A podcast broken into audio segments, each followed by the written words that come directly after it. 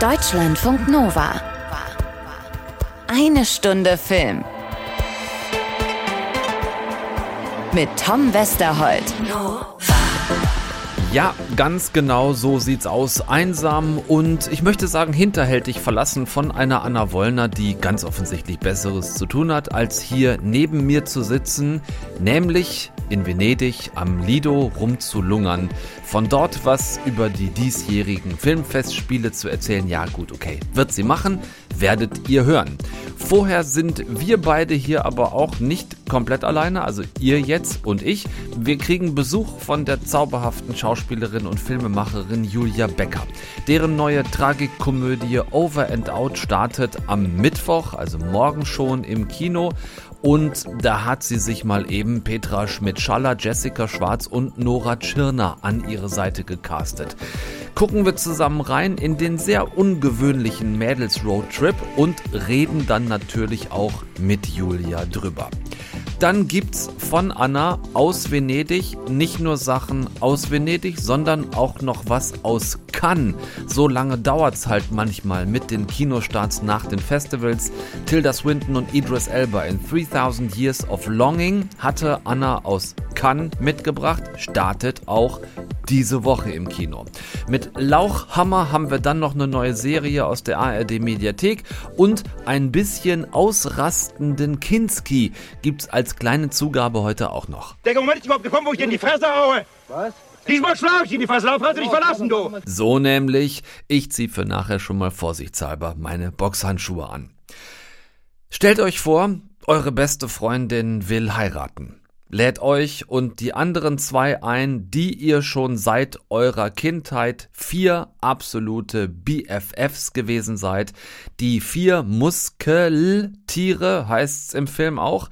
Ja, und dann kommt ihr dahin, aber diese Hochzeit läuft ein kleines bisschen anders ab, als ihr euch das so vorgestellt hattet. Sag mal, Roadtrip. Roadtrip. Schön, dass ihr da seid. Das mit der Hochzeit war ein bisschen geflunkert. Ich brauche eure Hilfe. Bitte, bitte bringt mich nach Joella Menzo. Ans Wasser. Ach, du bist tot. Glaubst du, du kannst ja jeden Scheiß erlauben? Ja, da steckt eine Menge Musik drin, also vielleicht mal der Reihe nach. Maya, gespielt von Nora Tschirner, hat ihre Freundinnen Steffi, Toni und Lea eben nicht zu ihrer Hochzeit, sondern zu ihrer Beerdigung eingeladen. Sie hatte Bauchspeicheldrüsenkrebs, das hatte sie ihren Mädels aber vorher nicht erzählt. Denn Majas Mutter will ihre Tochter in ihrer alten Heimat Niendorf beerdigen lassen. Das will Maja aber auf keinen Fall. Sie hasst dieses Kaff. Sie will stattdessen in ihrer Wahlheimat Italien bleiben, auch nach ihrem Tod. Und ihre Freundinnen sollen sie jetzt so Roadtrip-mäßig bis an die Küste fahren und dort im Meer beerdigen. Ich sehe ein paar eurer Bilder im Kopf, die reichen vermutlich von immer Ärger mit Bernie über Little Miss Sunshine bis hin zu Swiss Army Man und dem fantastisch furzenden Daniel Radcliffe. Dieser Film hier aber, Over and Out, hat tatsächlich überhaupt gar nichts davon. Es ist kein, wir fahren eine Leiche durch die Gegend und es passieren 1000 Slapstick-Momente Film. Es ist aber auch kein ähm, Hin und Weg, habe ich gerade eben nochmal dran gedacht.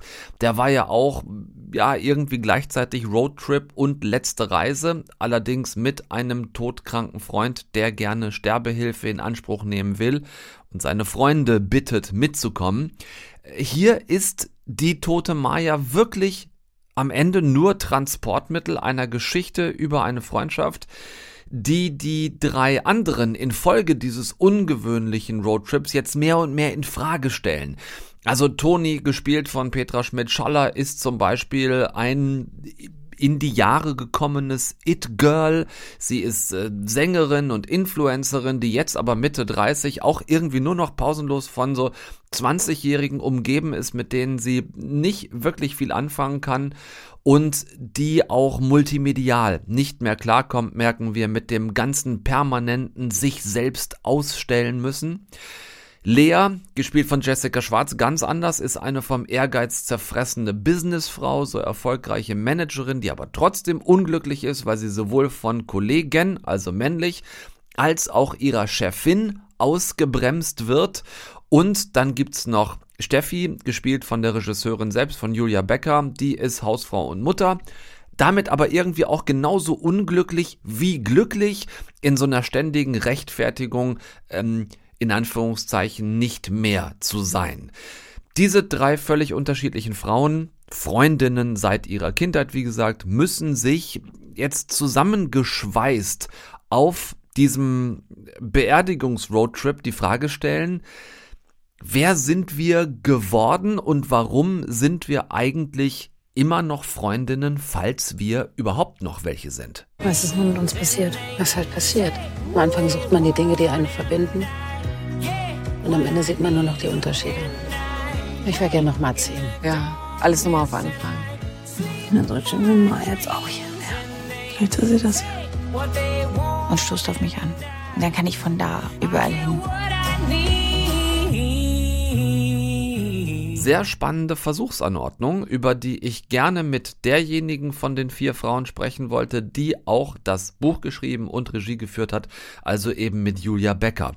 Das haben wir gemacht, haben sehr offen wirklich über alles gesprochen, auch über die Rollendefinition der Figuren, äh, mit denen ich so ein bisschen gestruggelt habe, hört ihr gleich und auch über die Besetzung mit am Ende vier weißen Frauen in den Hauptrollen.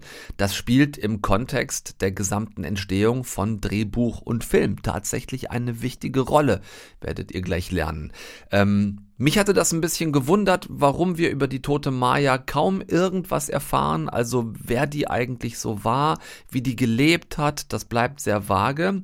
Äh, wir aber im Gegensatz dazu zu den anderen drei Frauen ja gleich schon zu Beginn diese eben schon von mir erwähnten und nahezu eindimensional wirkenden Charakterzuordnungen bekommen die anderen drei öffnen sich ja während des Films. Im Verlauf des Films werden die immer sichtbarer. Die mhm. fangen relativ, ähm, relativ eindimensional am Anfang. Man denkt, die erste Szene, ah klar, habe ich verstanden, das ist so und so eine Figur. Und dann, schon allein im Vorspann, öffnen die sich immer mehr. Und man denkt, ach guck mal, da ist ja noch was. Und da ist ja noch eine Facette und noch eine Facette. Und dann gehen die auf Reise und alles öffnet sich und alles kommt so hoch. Und Maya hat gar nicht mehr die Chance, weil Maya eben nicht mehr mit auf die Reise geht. Deswegen mhm. erfahren wir über sie am wenigsten. Ähm, und das war ja auch das, was Maya, warum sie sie auf die Reise geschickt hat, dass sie, dass sie selber wollte, öffnet euch, fangt nochmal neu an und sprecht über die Dinge. Und sie hat selber gemerkt, sie hat es nicht getan und deswegen schickt sie die anderen auf die Reise. Lass uns nochmal auf diese Ausgangsposition mhm. der Figuren mhm. gehen. Ich könnte jetzt hingehen und sagen, okay, ich gucke mir jetzt mal Steffi, Toni und Lea an. Mhm. Dann habe ich da die Klischee Hausfrau und Mutter. Mhm. Ich habe die Klischee Workaholic Frau und dann habe ich noch so den Klischee gealterten Popstar, das ehemalige It-Girl, das mit Älterwerden und Social Media struggelt. Mhm. So. Ganz genau. Das war der Grund, so anzufangen, damit du es öffnen kannst. Genau, weil ich finde, was ich wahrnehme, ist, dass wenn man Menschen kennenlernt, ob das neue Menschen auf der Arbeit sind oder so oder Eltern in der Kita, das erste, was man macht, man guckt die an und ordnet die ein. Man macht eine Schublade auf und rein da. Und ähm, dann mag man die oder mag die nicht, keine Ahnung. Und äh, wenn man und die oft bleibt es dabei. Und oft, oft, lernen wir die Leute nicht weiter weil kennen keine Chance und haben den Stempel schon draufgedrückt ja. und gesagt, okay, das ist die, das ist der. Genau. Ne? Weil man, genau, weil man das, mhm. weil man einfach denkt, ich weiß es ja. Und das finde ich so, also ich wurde ganz oft belehrt in meinem Leben. Also ich habe drei meiner sehr engen Freundinnen, die konnte ich am Anfang nicht leiden. Die fand ich richtig blöd. So, ne? Und ich glaube auch, weil ich vielleicht auch eingeschüchtert war teilweise von denen. Die fanden mich übrigens auch blöd. So. Und ich fand es ganz interessant zu sagen, der, was ist denn, wenn wir dahinter gucken? Was ist denn, was ist denn bei den, bei den Menschen sind nur, nie nur die Fassade. Keiner ist nur die Mutter. Keiner ist nur die, die äh, Geschäftsfrau. Es, es gibt immer so viele Layers darunter. Lasst uns die mal nach und nach freilegen und gucken, was ist denn da drunter und wie viel Emotionalitäten stecken denn in diesen Frauen. Siehst du dich manchmal konfrontiert mit ähm, so einer Art Erwartungshaltung, dass du als Filmemacherin jetzt, ähm, dass man so von euch Frauen erwartet, in allem, was ihr tut, gleich mega deep zu werden und, und ganz viel so, ähm, weil ich habe das Gefühl mhm. teilweise, mhm. als ob wir jetzt in der Zeit sind, dass man sagt, okay, äh, Frauen im Business, ähm, dann macht, jetzt aber auch richtig. Macht, genau. Dann müsst ihr jetzt aber auch so richtig, das muss alles mega sozial kritisch sein und ihr müsst es alles auseinandernehmen. Also, Hm, das ist eine interessante Frage. Ich muss sagen, dass ich da versuche, nicht so viel Druck auf mich zu lasten, erstmal, wenn ich schreibe. Und ich gehe von Hause aus eben an die Figuren ran. Also meine Geschichten sind immer character-driven und nicht plot-driven, ähm, was einfach dazu führt, dass die Figuren immer viel tiefer haben und nicht, nicht an der Oberfläche bleiben. Ähm, aber es gibt ja neben den ähm, MeToo-Themen und so gibt es ja auch noch ähm, Diversity und es gibt so viele und man merkt schon, dass wenn man dann quasi mit dem sagt, ich mache jetzt mal einen Film und das sind, da geht es jetzt um Frauen und äh, um Frauen-Empowerment und keine Ahnung, dass dann da kommen, ja, aber was ist denn mit der Gruppe und der und der und warum hast denn die nicht alle drin? Und dann denke ich irgendwann, okay, aber lasst mich doch mal jetzt einen Film machen mit über ein Thema und dann mache ich danach vielleicht ein, über ein anderes Thema. Und da habe ich schon das Gefühl, während parallel ja von Männern immer noch lauter Filme laufen, die überhaupt keines dieser Themen aufgreifen. Und da, da sind wir schon ein paar Mal, ich und auch meine Produzentin Frau Kolbmüller, an so über so kleine Mauern gehüpft und haben gesagt, nee, das geht nicht. Das ist jetzt der Film, da geht es erstmal um Frauen und dann lass uns mal danach weiter gucken. Weil dann schon so unterschwellig manchmal der Vorwurf kommt, so, ähm, also jetzt hast du aber schon die vier Hauptrollen äh, schon sehr weiß und genau. deutsch besetzt. Ja, das ne? war, das war tatsächlich was, was wir uns anhören mussten. Und ich dann gesagt habe, okay, aber Leute, mal ganz ehrlich, wir haben gecastet, wir haben sehr divers gecastet. Hm. Und wir haben, es war auch nicht einfach, dieses Casting. Ne? Also diese, diese Chemie zwischen uns zu bekommen. Außerdem wollte ich da auch selber mitspielen. Das darf man auch nicht vergessen. Ich bin eine unbekannte Person. Mich in so einen Film selber reinzubringen, ist auch nicht so einfach. Ne? Also da war dann eine Rolle schon mal besetzt und dann haben wir, und es geht immer noch für mich darum, natürlich geht es um Diversität, aber es geht immer darum, die beste Schauspielerin oder den besten Schauspieler für die Rolle zu finden. Und ähm, ja, da, da, klar, also da kann ich mir auch vorstellen, dass das Leuten nicht gefällt, dass das jetzt eben vier weiße Frauen sind. Kann ich auch irgendwie nachvollziehen, aber wir haben die Frau, Frauen nicht, die die Rollen hätten so spielen können, wie sie eben Jessica oder Petra oder Nora gespielt haben, in dem Falle. Mhm. Die Sache ist ja, man, man darf auch nicht vergessen, ich habe das Buch 2000 18 angefangen, also da, da habe ich das erste Treatment gehabt mhm. und da habe ich diese Figuren halt auch so angelegt, wie sie ja. sind. Ne? Dann kam, dann sind diese ganzen Wellen losgeschwappt. Ich glaube, ich würde heute auch ein Buch von Hause aus anders schreiben. Ne? Das darf man nicht vergessen. Also ich glaube, ich würde heute von Hause aus gucken, dass es diverser ist, geschrieben. Ja. So.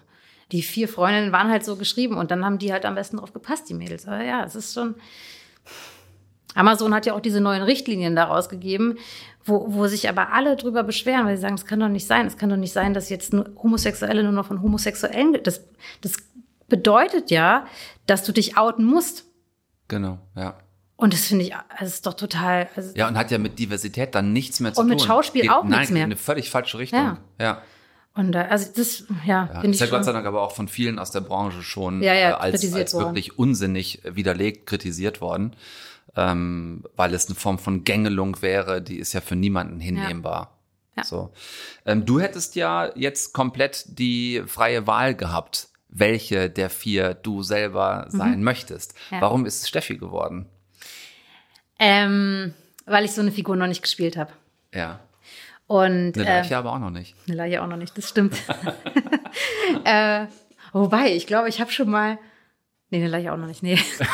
ähm, ja, aber ich habe so eine, so eine Figur, durfte ich bis jetzt noch nicht spielen. Eine, die auch so zurückgenommen ist und so eingeschüchtert irgendwie. Hm. Und ich fand das ganz interessant. Und ich fand bei allen Besetzungen wichtig, dass ähm, man einen Tick ähm, gegen das Klischee geht. Dass man nicht sofort denkt, ach ja, das ist ja ganz klar, ähm, die ist so, sondern dass das hinterher, dass diese Layers eben auch nach und nach sichtbar werden, weil die Schauspielerin dahinter auch was anderes schon mitbringt. Hm. Bei Petra und Jessica ist es genauso. Also man denkt erstmal, ja, okay, das passt. Und dann merkt man aber auch diese anderen Seiten. Und ein Schauspieler bringt ja verschiedene Seiten mit. Und das fand ich ganz spannend, ähm, dass man nicht sofort das Gefühl hat, ah ja, jetzt kenne ich den ganzen Film. Ja. Ich bin, äh, eine andere Figur ist mir näher als Mensch, so. Hm. Ich habe auch ein paar Freundinnen, die ein bisschen in so eine Richtung gehen.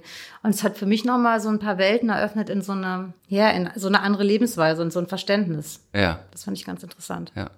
Trotzdem ist es ja für mich fast gerade nicht möglich, nicht nachzufragen, wenn du sagst, eine andere Figur wäre dir näher gewesen, mhm. nachzufragen, welche wäre das denn dann? Schon die Todi. Mhm. Mhm. Ja. So. Das, sowas, also natürlich nicht genau sowas, aber sowas in die mhm. Richtung habe ich auch schon öfter gespielt und ich bin so froh, dass ich Toni nicht gespielt habe, weil sonst wäre uns Petra verloren gegangen und Petra äh, nagelt es einfach. Und deswegen ist so, das ist, äh, war genau die richtige Entscheidung, sollte so sein. Ja, das, äh, Petra macht es großartig. Ja. Ähm, Gibt es denn auch Parallelen, die du zu ihrer Figur siehst, was diesen Umgang mit unter anderem Social Media angeht? Weil das ist ja gerade so ein Ding, in die ja auch wir alle medienmachenden Menschen auch, ich war ein bisschen, bisschen schon gedrängt werden, weil es für uns ja fast nicht möglich ist zu sagen, an dem ganzen Quatsch nehme ich überhaupt nicht teil. Ich weiß, es gibt einige, die machen es, die grenzen Ja. sich da völlig ab. Aber so eine Erwartungshaltung ist ja auch da irgendwie vorhanden. Ne? Wenn du jetzt einen Film promotest, wirst Ja, du ja. auch an den Kanälen nicht vorbeikommen. Ja, total. Also ich bin auf Social Media und ähm, ich poste da auch hin und wieder mal ganz gerne was, wenn ich irgendwie ein schönes Foto habe. Ich kann aber nicht, ich kann da nicht die ganze Zeit Content liefern. Das ist, finde ich schwierig. Ich tue mich, tue mich auch mit Hashtags wahnsinnig schwer. Also Ja. es dauert ewig, bis ich dann sowas gefunden habe. Und ähm, also da bin ich sehr anders als Toni, die, die das ja irgendwie auch gerne macht. Oder es scheint zumindest so anfangs, dass, dass sie das gerne macht. Ähm, aber ich merke schon, dass da ein Druck ist, ne? Auch wenn man dann halt äh, da sitzt und dann geht's um Marketing und dann werden einem so diese stupiden Zahlen vorgelegt, wie viel Follower man hat und dann hat man halt nur 1000 oder 2000, ne? Und dann und nicht 53.000 oder 150.000.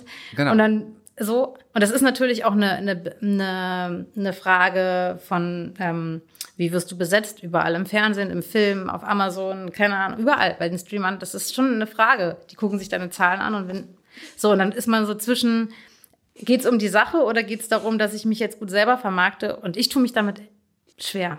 Also ich hoffe ja nach wie vor und bin auch irgendwie ein bisschen davon überzeugt, dass sich mittelfristig die Erkenntnis durchsetzen wird, dass die Anzahl von Followern oder Abonnenten nicht gleichzusetzen ist mit irgendeiner Form von Qualität im Fach. Ja. Weil, Ja. ne, das haben wir jetzt auch an einigen Stellen gehabt. Wir haben das oft auch bemängelt. Beispielsweise ist nur so ein, so ein kleiner Randaspekt vielleicht, aber die Besetzung von Synchronrollen in Animationsfilmen Mhm. durch Influencer. Ja, super, dann hast du da einen Influencer mit 2,4 Millionen Followern. Die Rolle klingt aber scheiße, Scheiße, gesprochen, weil derjenige das natürlich überhaupt nicht gelernt hat, da ein bisschen im Synchronstudio rumhampeln darf, Ja. sich aber der Verleih vom Namen auf dem Plakat verspricht, dass die 2,4 Millionen Follower alle seinet oder ihretwegen in den Film gehen. Ja. Ich glaube, das ist ein Trugschluss, der irgendwann ähm, ja, sich auch zeigen wird. Ich glaube auch, ich habe auch, ich habe gerade so was, was mich auch ein bisschen an manchen Stellen geärgert hat. Dann ging es jetzt um Presse für den Film und dann heißt es ganz oft, ich bin zu uninteressant für, für bestimmte Sender oder sowas. Okay, kann ich irgendwie nachvollziehen. Dann gucke ich aber irgendwelche Talkshows und da sitzen dann Leute drin, die nichts geleistet haben. Ich, ich sag's einfach so, weil das, Ja. das ist so. Die Ist waren so. halt im Dschungelcamp und das war's dann. Und dann äh, ärgert mich das schon, weil ich so denke, ich habe auch schon was zu erzählen, so, ne? Also nicht, dass ich da unbedingt sitzen muss, ist auch okay, wenn da andere sitzen, aber dass das so viel Einfluss hat auf, auf Dinge, da verstehe ich nicht. Verstehe ich nicht und finde ich, ich hoffe auch, dass sich der Trend irgendwie verändert wieder. Und ich zum Beispiel habe so eine Regel für mich. Ich like nichts auf Social Media, was ich nicht wirklich mag, was mir nicht wirklich gefällt. Auch nicht, um, damit jemand wieder mal an mich erinnert wird und so denkt, so, ach, guck mal, die gibt's ja auch noch. Mache ich nicht. Dann like ich halt nicht viel, aber Ja, der, der berühmte Erinnerungskommentar. Ja, genau. So irgendwo schnell Ja. was hinschreiben, so mit so einem Fähnchen winken. Äh, Oder die Geburtstagsgrüße. Das finde ich nämlich auch mal besonders ja. gut. Ne? Dann, so, dann hast du so 295 Geburtstagsgrüße von Menschen, die, die dich auf einer Filmpremiere gar nicht mehr angucken, aber die, die, da steht dann Happy Genau. Birthday. Ja, Deswegen ja. Hm. habe ich das irgendwann auch das Geburtsdatum rausgenommen, weil ich, das, ich habe gar keinen Bock drauf. Ich finde das richtig scheiße. total Ja. gut verstehen. Du bist mit ähm, Over and Out jetzt bei Warner. Mhm. Ähm, Caroline Herfurth macht auch viel mit Warner. Annika Decker hat jetzt gerade ihr Liebesdings bei der Konstantin gemacht. Und dann gibt's noch äh, Nora Fingscheid. Ähm, du kennst sie gut. Die macht halt jetzt Hollywood. Ja.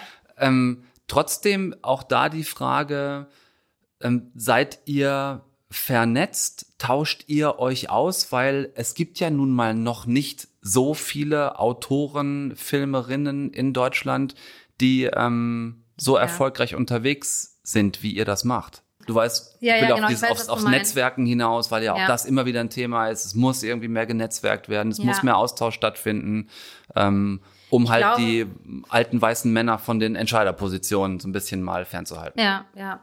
Ähm, ich glaube, wir waren jetzt alle in den letzten Jahren, also wir haben parallel auch alle die Filme gemacht, sehr in unseren Welten unterwegs. Was nicht heißt, dass wir uns nicht positiv ges gesonnen sind und das, äh, was ich auch hoffe, dass es in den nächsten Jahren einfach noch mehr ähm, Allianzen gebildet werden da unter uns.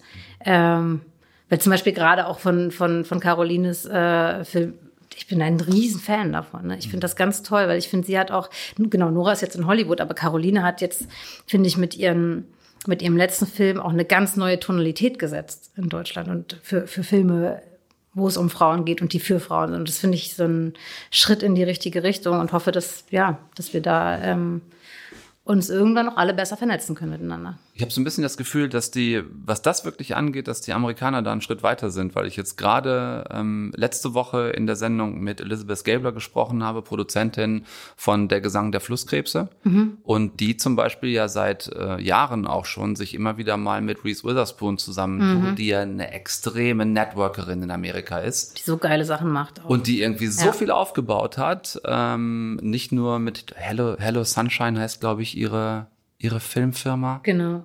Glaube ich. Ähm, also da weiß ich einfach, da wird in diese Richtung schon sehr viel gemacht. Da gibt es einfach viele äh, Frauen, also Filmemacherinnen, Produzentinnen, die irgendwie gerade dabei sind, Netzwerke aufzubauen, wo man auch gegenseitig miteinander ja. Filme produziert. Und eigentlich wäre es doch schön, wenn wir sowas hier irgendwie auch hinkriegen würden. Ja, hast du total recht. Ja, vielleicht gehe ich das mal an, wenn der Film dann im Kino ist. Das ist auf jeden Fall was, was, was total helfen kann. Auch ich bin immer, wenn mich jemand auf Facebook anschreibt oder so, der jetzt auch gerade was selber produziert oder ich habe ja den vorher den Film auch low budget mäßig gemacht, hm. äh, mich immer sofort dabei zu helfen und Tipps zu geben, wenn, wenn mir was einfällt, wenn fällt mir auch nicht immer ein Tipp ein, aber wenn irgendwie das zu unterstützen, weil ich habe auch irgendwann mal angefangen und hatte Fragen und habe gesagt, wie machen wir das, wie machen wir das, wie kriegen wir die Leute? Hm. Also ich meine, bei meinen Filmen davor haben Leute umsonst gespielt, ne? Und das ist, ähm, ich finde immer, man muss dann das auch wieder zurückgeben, was man sich irgendwo auch mal geholt hat, so. Und äh, das kann man natürlich in so Netzwerken noch viel besser. Ja. Klingt nach einer guten Zukunft, nach einer guten Zukunftsperspektive. Wie sieht deine Zukunft aus, sobald ich hier das, den, den, den Raum verlassen habe? Ihr habt eine Premiere vor der Nase jetzt noch? Genau, wir haben dann äh, demnächst die Premiere. Da bin ich auch schon sehr aufgeregt. Das ist natürlich mit so einem großen Film jetzt rauszugehen, ist für mich ja auch was total Neues. Ähm, und wenn das dann vorbei ist, dann mache ich mal kurz Urlaub mhm. irgendwann und dann ähm, setze ich mich ans nächste Buch. Ich habe da schon ich habe schon sehr viele Seiten Notizen und dann geht's weiter. Wow, okay. Mhm. Was wird das Thema sein? Mhm, verrate ich noch nicht. dann reden wir dann drüber, wenn der Film fertig genau. ist. Julia Becker zu Gast in eine Stunde Film bei Deutschlandfunk Nova. Ich danke dir sehr für den Besuch, beziehungsweise dafür, dass ich dich hier besucht habe. Dass du mich durfte. hier besucht hast in meinem genau. schönen äh, Konferenzraum. In, genau, im, im äh, Headquarter. Ja. Ähm, ihr geht ab Donnerstag ins Kino, schaut euch Over and Out an. Ich danke dir fürs Gespräch. Ich danke dir auch. Fand ich mega spannend, was Julia da alles erzählt hat und ich fühl's auch echt zu 100 Prozent. Sage da auch gerne nochmal meine eigene, sicherlich nicht ganz so bequeme Meinung dazu, denn äh, mehr Diversität und Gendergerechtigkeit sind natürlich etwas mega Wichtiges und Wokes und gehören auch unbedingt nach 2022. Das ist gar keine Frage. Das passiert ja auch, stellen wir immer wieder fest. Es darf nur aber gerade in der Kunst jetzt bitte auch keine irgendwie Gängelung in diese Richtung geben, also keine Bevormundung und auf keinen Fall irgendwelche Einflussnahmen von Förderern, von Geldgebern, Finanzierern, Redaktionen oder Verleihen.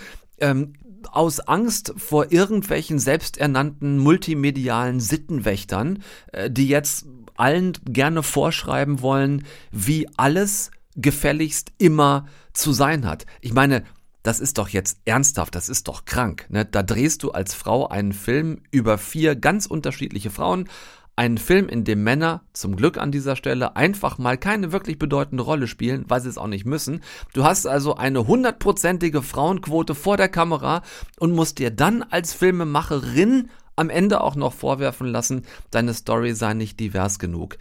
Was hier durchaus passiert ist, ist jetzt völlig egal von wem, aber das kann's halt auch einfach nicht sein. So, Meinung gesagt an dieser Stelle. Äh, ist ja auch irgendwie so ein bisschen unser Job hier, ne? Das zu tun.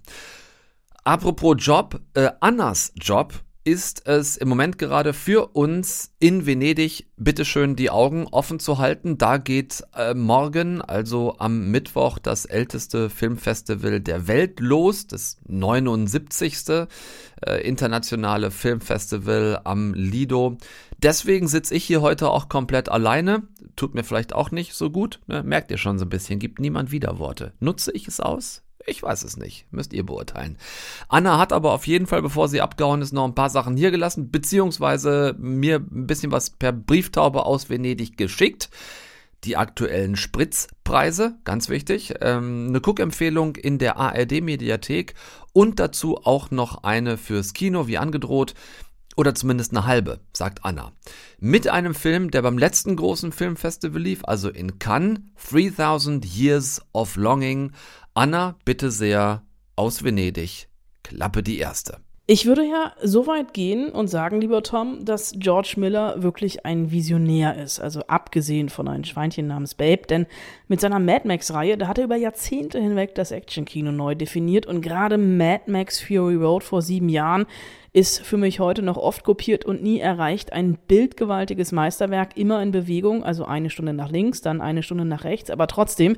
Deswegen hat die Kinowelt seinen neuesten Film auch wirklich mit Spannung erwartet, vor allem weil das Teil so wenig greifbar war.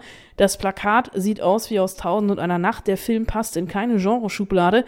Erzählt von Liebesgeschichten, also wirklich von Liebesgeschichten auf ziemlich vielen Ebenen.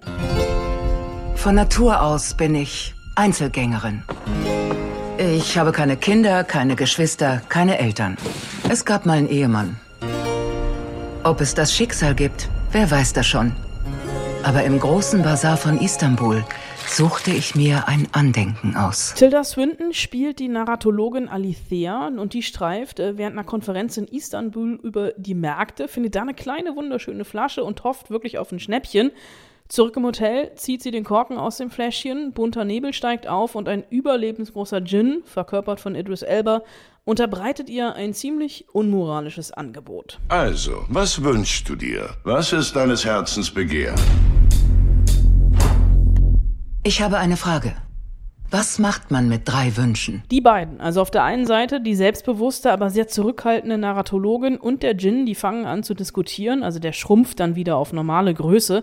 Sie ist der Meinung, wunschlos glücklich zu sein und er erzählt ihr anhand dreier Geschichten, was es bedeuten kann, wenn man seine Wünsche unterdrückt.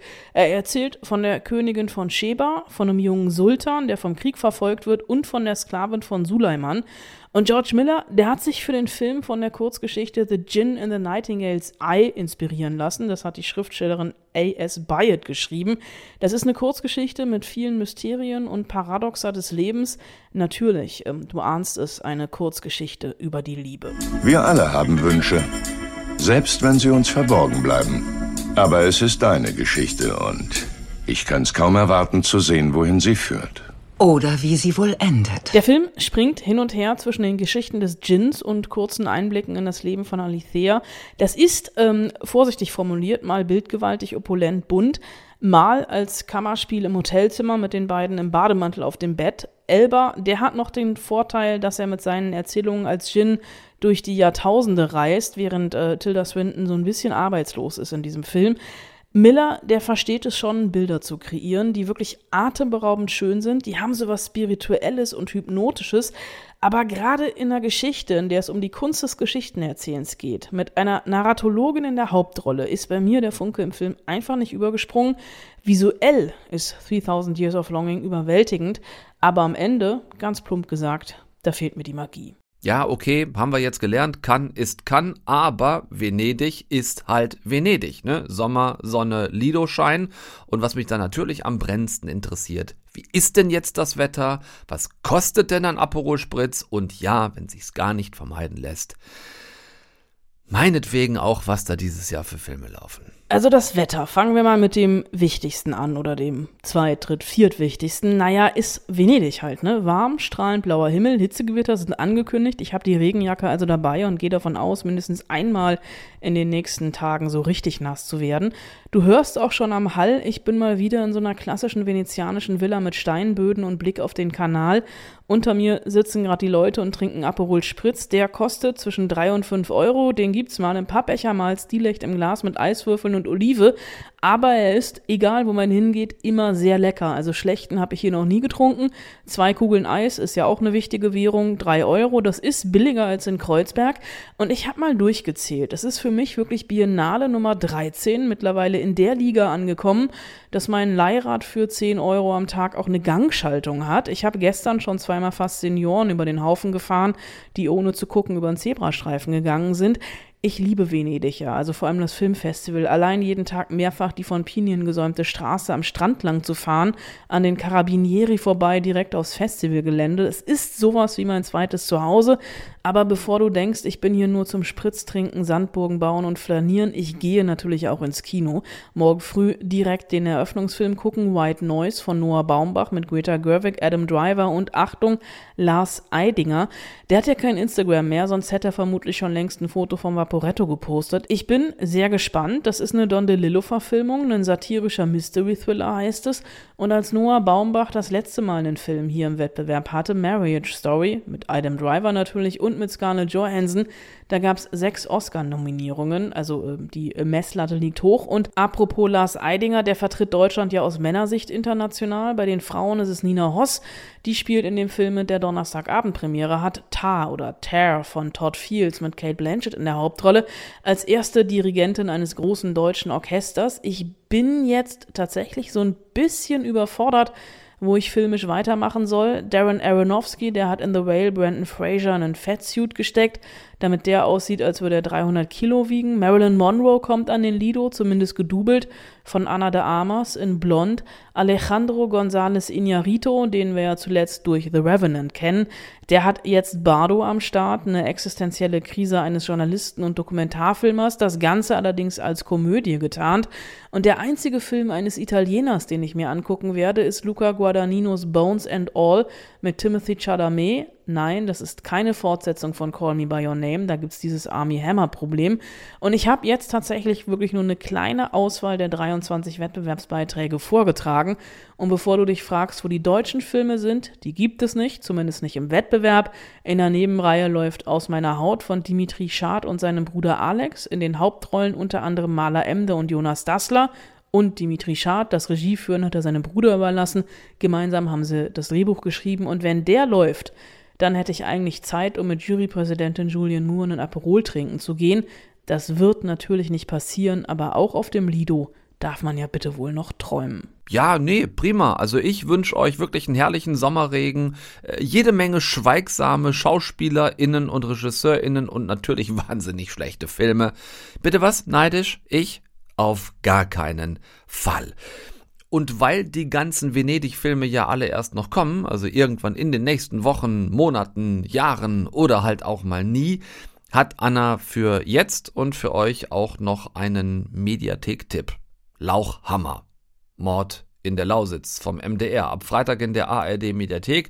Lausitz finde ich auf der Karte. Äh, bei Lauchhammer denke ich aber erstmal an ein sehr putziges Werkzeug aus Gemüse also da musste ich googeln. Das ist ein Landstrich, der medial kaum Aufmerksamkeit erfährt und das, obwohl er wie kein anderer für den Wandel der Zeit steht. Also die Lausitz mitten in Mitteldeutschland.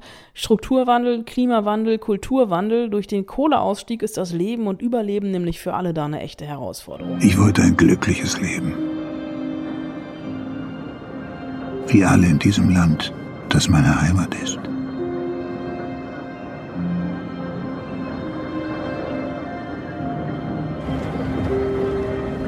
Dieses Land voller Wasser, voller Sümpfe, voller Schätze. Sie haben dieses Land verraten. Sie haben sein Herz geplündert. Das ist ein Ausschnitt aus der zweiten Folge, quasi der Off-Kommentar zum Vorspann. Ähm, das Ganze ist gesprochen über Landschaftsbilder. Die Kamera fliegt über einen Krater. Das sieht aus wie eine karge Mondlandschaft. Im Hintergrund äh, sieht man eine Fördermaschine, die sich immer weiter in den Boden frisst. Bagger, schweres Gerät. Dann gibt es einen harten Cut, also zumindest visuell. Wir sehen feiernde Menschen, ein wildes, ein freies Land wie die Stimme weitererzählt, Lauchhammer, Tod in der Lausitz. Das ist eine Krimiserie voller Kontraste, nämlich eine Krimiserie, die in einer Gegend spielt, in der die Zukunft eine Herausforderung ist und das auf ganz vielen Ebenen. Vorsicht, die Erde ist tückisch hier. Annalena Gottknecht, ihre neue Kollegin. Tag. Tag. Mike Brigant dachte, wir treffen uns erst morgen früh im Büro in Cottbus. Dachte ich auch. Da oben ist einfach zu viel Betrieb. Wir müssen an der Straße Reifenspuren sichern. Ich weiß, sind wir dran. Das Zelt, schnell! Der Fall ist eigentlich relativ einfach erzählt. Es ist ein junges Mädchen ermordet worden, Ramona, auf ähm, mysteriöse Art und Weise. Das deutet alles erstmal auf ein Sexualdelikt hin. Der Polizist Mike Brigant, der von äh, Michel Maticevic gespielt wird, der kommt, um diesen Fall zu lösen, zurück in seine alte Heimat, muss mit einer jungen Kollegin vom LKA zusammenarbeiten und die beiden arbeiten sich natürlich erstmal aneinander ab und schlage mich bitte jetzt nicht für dieses Bild, aber es passt das ist so ein bisschen wie beim Bergbau. Die beiden Ermittelnden müssen wirklich Schicht für Schicht abtragen, zwar keine Erde, dafür aber Spuren, alte Geschichten und Befindlichkeiten, denn für Brigand geht es um alte Traumata aus Jugendtagen und die ortsfremde Kollegin, die hat kaum Verständnis für die Rücksicht auf die Probleme und Problemchen der Zeugen und natürlich dann auch irgendwie der potenziell Verdächtigen. Die Mutter des Opfers hat Geldprobleme und nimmt alles, was breit macht.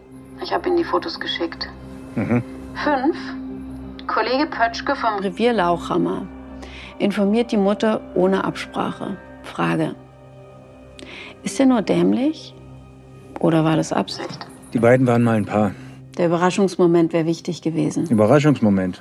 Was ist denn los mit Ihnen? Die Frau hat gerade ihre Tochter verloren. Die Serie ähm, ist nach einem Drehbuch von Frauke Hunfeld und Silke Zerz geschrieben, unter der Regie von Till Franzen und zeigt Lauchhammer, was es ja eigentlich wirklich gibt, hier als fiktive Stadt im Umbruch.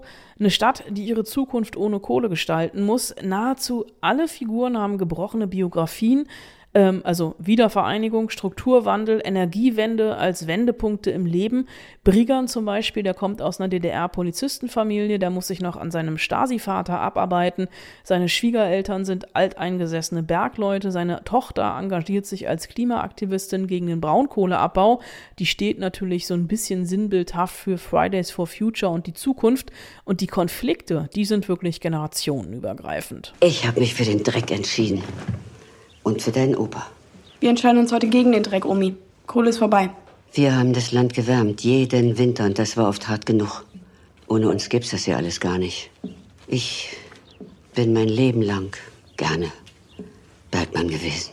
Bergfrau, wenn schon. Da kannst du lange drauf warten, dass ich BergarbeiterInnen sage. Lieber lasse ich mich vom Bagger überrollen. Die Lausitz steht dabei tatsächlich so ein bisschen als Spiegelbild einer verletzten Gesellschaft. Die Narben in der Landschaft sind auch als Narben in der Seele der Menschen zu finden. Die Serie erzählt mit Rückblenden immer wieder 30 Jahre zurück in die Vergangenheit, hat aber eben auch brandaktuelle Themen wie Crystal Meth, wie die Umweltprobleme in der Region, die Abwanderung von Frauen oder natürlich auch die KlimaaktivistInnen, die sich da eingenistet haben. Dieser Kriminalfall ist hm, das Rückgrat der Serie, die Figuren sind das Herz und ähm, Hauptdarsteller Nummer eins, was das alles zusammenhält, ist die Region. Also wirklich diese Landschaftsaufnahmen, die Bilder vom Kameramann Felix Novo de Oliveira, getaucht in gleißendes Licht. Die Vorbilder, das haben die Macher im Presseheft gesagt, sind Serien wie True Detective oder Broadchurch, also Serien, die ihre Erzählung an die Umgebung angepasst haben das passt tatsächlich auch hier ähm, bei Lauchhammer Tod in der Lausitz. Das ist für mich tatsächlich ein sehenswerter, moderner Eastern geworden. Also kein Western, sondern ein Eastern. Ich wollte mal reingucken und ehe ich bis drei zählen konnte, habe ich alle sechs Folgen gesehen. So, das könnt ihr also auch noch auschecken. Ab Freitag, wie gesagt, in der ARD Mediathek. Und das ist auch wieder ein Stichwort, denn ab Freitag gibt es ja auch noch die erste Staffel von Herr der Ringe, die Ringe der Macht auf Amazon Prime. Hätten wir gerne heute drüber geredet, ist aber noch Sperrfrist drauf, müssen wir also nachholen nächste Woche. Denn Anna ist aus Venedig, weil die Frau ja einfach auch noch nicht genug um die Ohren hat. Ähm, auch noch nach Mittelerde aufgebrochen. Das äh, kriegt ihr dann aber, also diesen Reisebericht Den kriegt ihr dann nächste Woche. Stattdessen für heute von mir noch einen kleinen Rausschmeißer und zwar diesen wahnsinnig charmanten kleinen Wüterich hier. Du sagst es mir nicht, bist schön, aber nicht. Leg mich doch am Arsch weg. Der Moment ist überhaupt gekommen, wo ich dir in die Fresse haue. Was? Diesmal schlage ich in die kannst du dich verlassen, du. Diesmal sitze ich in dem Kostüm in deiner Scheißkarre in Holland. Nein, das ist nicht Max Giermann beim Deutschen Comedypreis oder in Sketch History oder bei LOL. Das hier ist das Original. Klaus Kinski himself, gefilmt bei dessen legendärem Ausraster am Set von Fitzcarraldo und kommentiert leise aus dem Off vom Regisseur des Films Werner Herzog. Dieser Streit hier, nebenbei mitgefilmt, betraf den verdienstvollen Produktionsleiter Walter Sachser. Zufälligerweise war ich einmal nicht Euer gemeint. Gewichse mit eurer Freundschaft, ich möchte dir einen Dreck. Wir brauchen einen Fotografen. Verstehst du? Na mach doch deinen Scheiß! So, wie komme ich da ausgerechnet heute drauf? Weil Fitzcarraldo von 1982 diese Woche tatsächlich nochmal ein Re-Entry im Kino feiert. Sie bringen den nochmal raus, genau wie habe ich gesehen, genau wie übrigens auch Braveheart mit Mel Gibson von 1995. Beide ab dieser Woche nochmal in ausgewählten Kinos. Ist so eine Formulierung, die für euch nichts anderes bedeutet, als ihr müsst die Augen ganz weit aufreißen, vermutlich, um eins zu finden, in dem der dann auch wirklich läuft. Also guckt, ob das bei euch der Fall ist. Ansonsten habe ich nachgeguckt, äh, Fitzcarraldo gibt es zum Leihen und Kaufen bei ganz vielen Streamern, deswegen liste ich die hier nicht alle auf. Ihr kennt das 2,99, 3,99 sind so die Preise zum Ausleihen bei diversen Streamern, also er ist nicht schwer zu finden. Ähm, Fitzcarraldo, Klaus Kinski als durchgeknallter Künstler, der mitten im Dschungel ein Opernhaus bauen will und zwar mit dem Geld seiner Freundin Molly, die eine Bordellbesitzerin ist. Ich meine, das das war noch crazy shit. Da haben Leute wie Wim Wenders, Rainer Werner Fassbinder und eben auch dieser Werner Herzog, da haben die halt noch komplett gemacht, worauf sie Bock hatten und haben auf jede Art von Zensur gekackt. Das hatte schon auch was.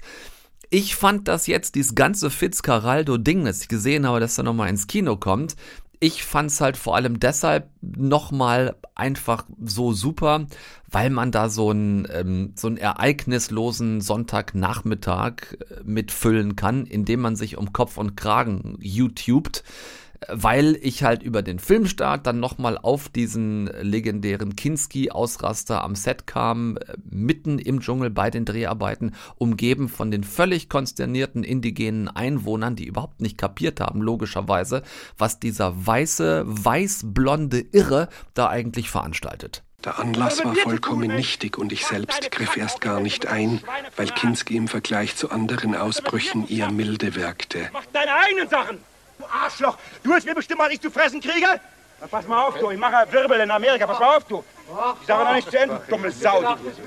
Komm, leck mich doch am Arsch, Mensch. Hier, wir drehen einen Film. Und wir werden dich auf deinen Platz zurückverweisen, wo du hingehörst, du Idiot.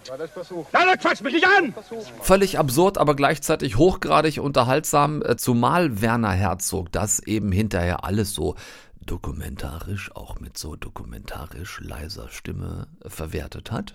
Ähm, irgendwie habe ich nochmal so gedacht, ist es ja auch gleichermaßen Link wie cool. Ne? Also diesen Ausraster seines Stars komplett zu filmen und dahinter eine Dokumentation draus zu machen. Allerdings musste Werner Herzog bis dahin ja auch schon gut was aushalten. Es war immerhin schon sein vierter Film mit Kinski. Guckt ihn euch nochmal an. Fitzcarraldo, 40 Jahre nach Originalstart, im Kino oder halt zu Hause. Es ist, ich habe es auch nochmal gemacht, es ist wirklich zweieinhalb Stunden durchgeknalltestes Arthouse-Kino, wie es das heute eigentlich auch gar nicht mehr gibt. Also die ganze Art, so einen Film zu machen. Ähm, schaut's euch und wenn es nur aus filmhistorischem Interesse ist, schaut wie gesagt rein und danach äh, taucht gerne noch mal ab in die Untiefen von YouTube und guckt euch diese viel dokumentierten Kinski-Ausraster an. Äh, mir ist auch da nochmal bewusst geworden, wie gut eigentlich Max Giermann ist, der ihn so auf den Punkt trifft. Aber natürlich äh, bleibt das Original ein Original. Ähm, nehmt das vielleicht zum Anlass, diesen Kinostart da noch mal ein bisschen äh, in der Historie zu wühlen. Ich hatte auf jeden Fall großen Spaß dabei. Das ist genug genug für heute. Ich freue mich jetzt schon auf nächste Woche, wenn Lido Wollner zurück ist aus Venedig, dich hier nicht alleine sitzen muss. Ihr macht bitte brav eure Hausaufgaben, macht keinen Quatsch, bleibt gesund, guckt auf keinen Fall irgendwas, was wir nicht auch gucken würden. Äh, Anna lässt ausrichten. Na mach doch deinen Scheiß! Diesmal schlag ich dir die du dich verlassen, du! Wir werden dich auf deinen Platz zurückverweisen, wo du hingehörst, du Idiot! Hauptsache es flippt. Deutschlandfunk Nova. Eine Stunde Film. Jeden Dienstag neu. Auf deutschlandfunknova.de und überall, wo es Podcasts gibt. Deine Podcasts.